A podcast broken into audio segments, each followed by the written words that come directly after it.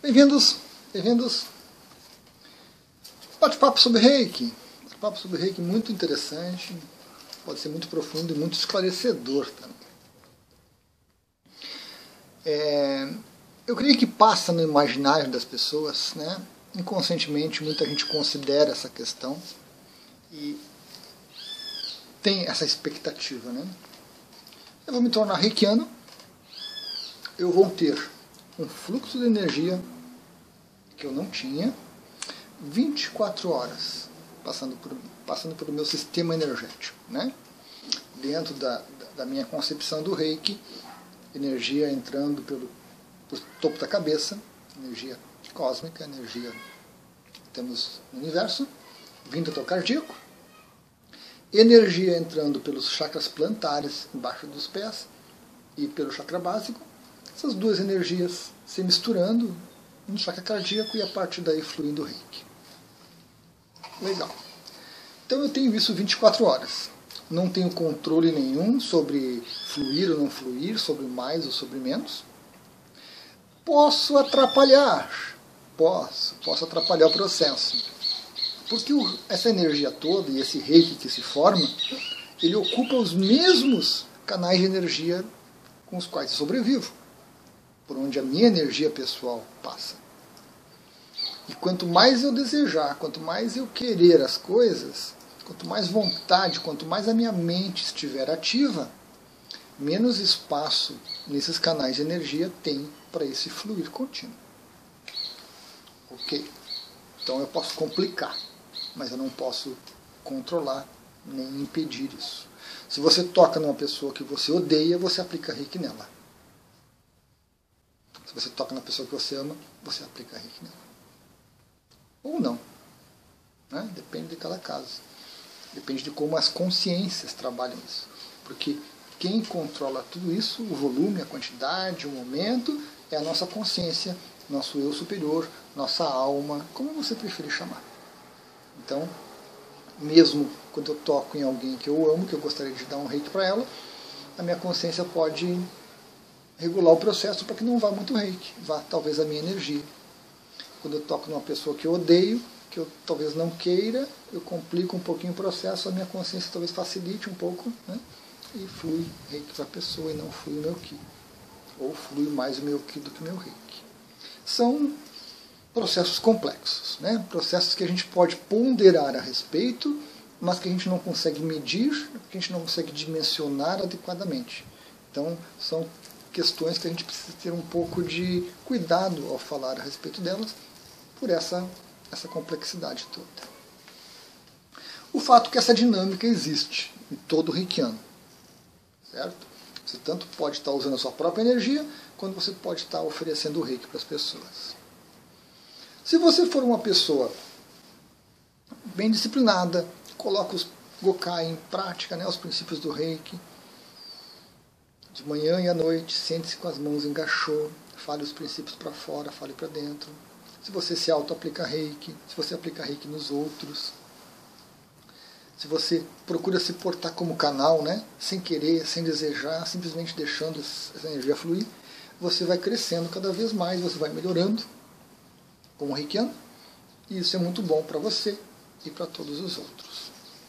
Ok. Essas, essas questões todas já tem vários vídeos a respeito.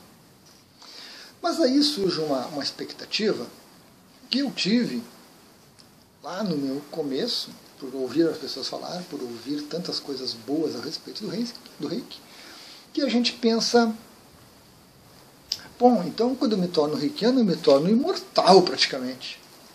Né? Eu me torno um ser de luz algo assim, com essas energias todas passando por mim 24 horas, fluindo para tudo que é lado, limpo meus bloqueios, energiza o meu corpo, me fortifica, melhora o meu sistema imunológico, meu raciocínio, a minha mente mais tranquila, mais serena, minhas emoções equilibradas.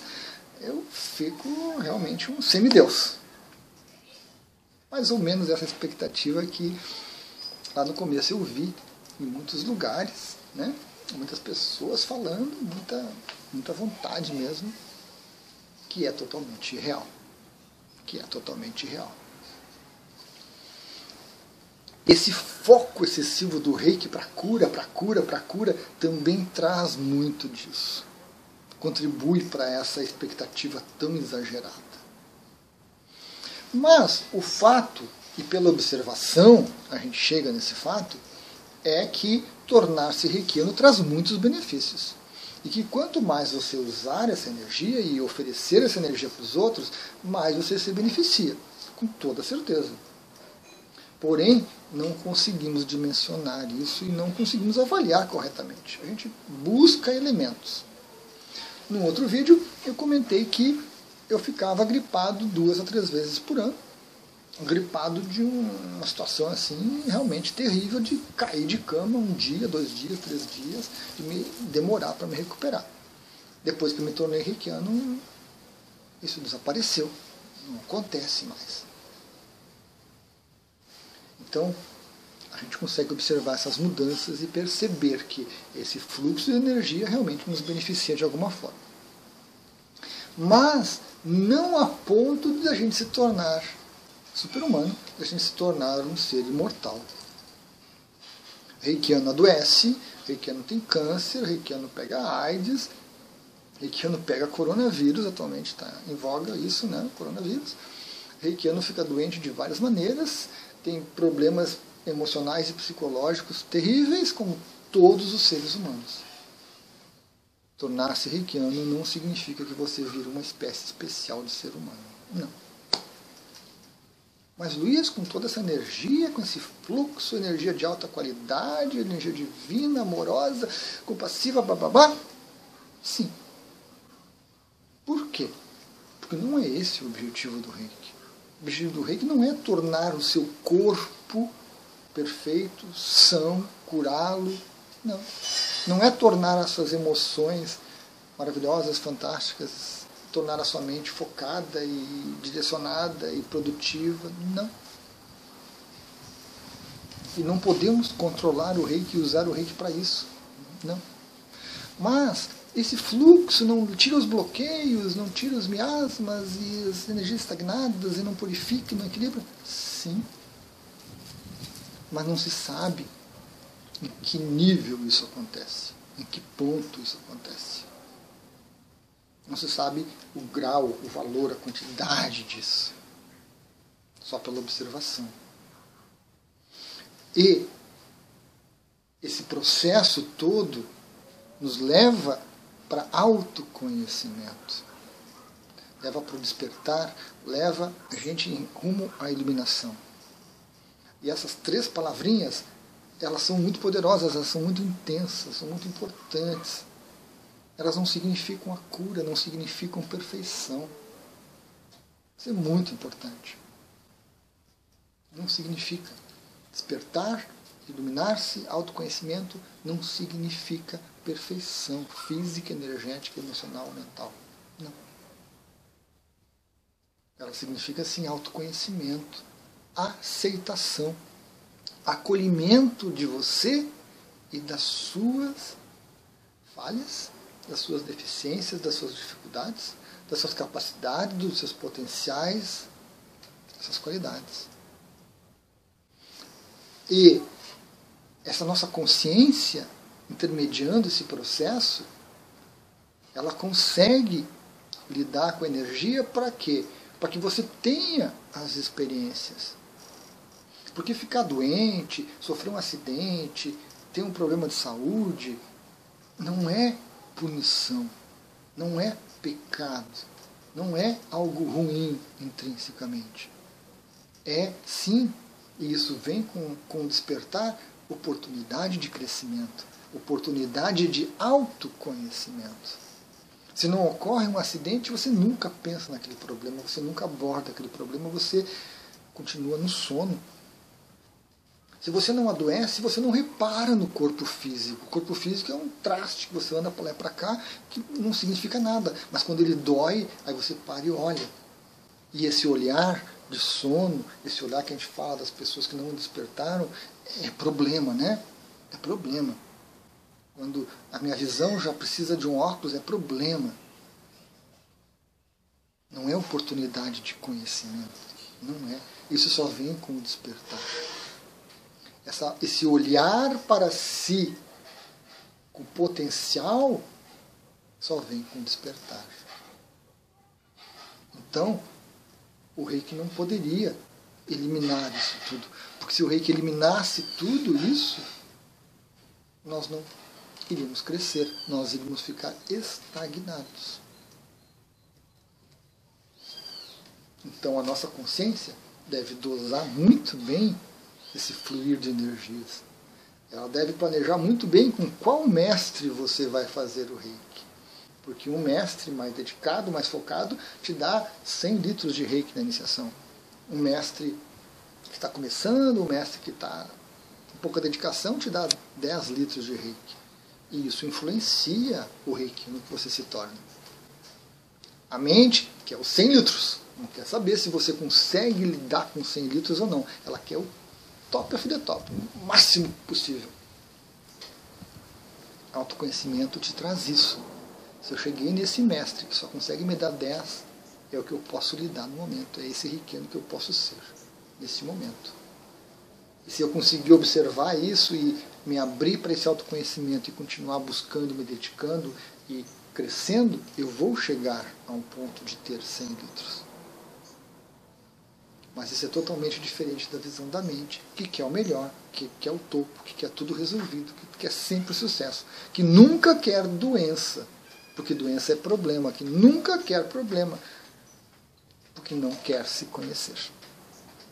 Porque o processo de autoconhecimento leva à transcendência da mente.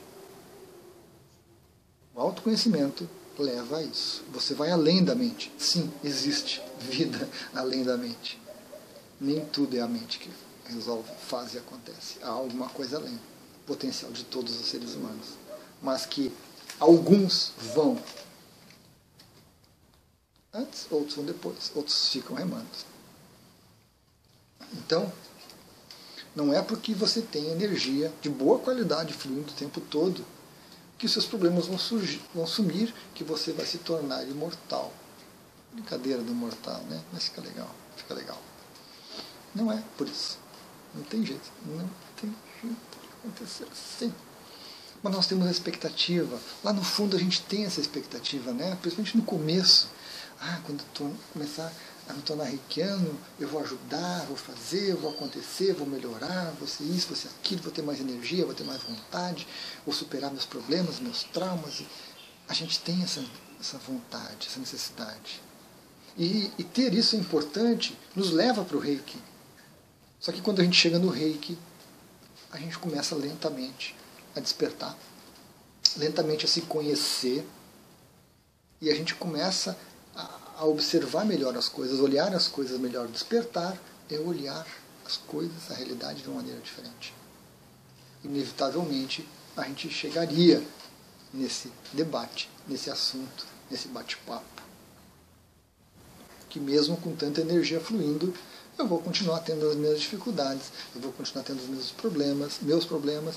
Muitos não vão se resolver, muitos vão persistir até o final.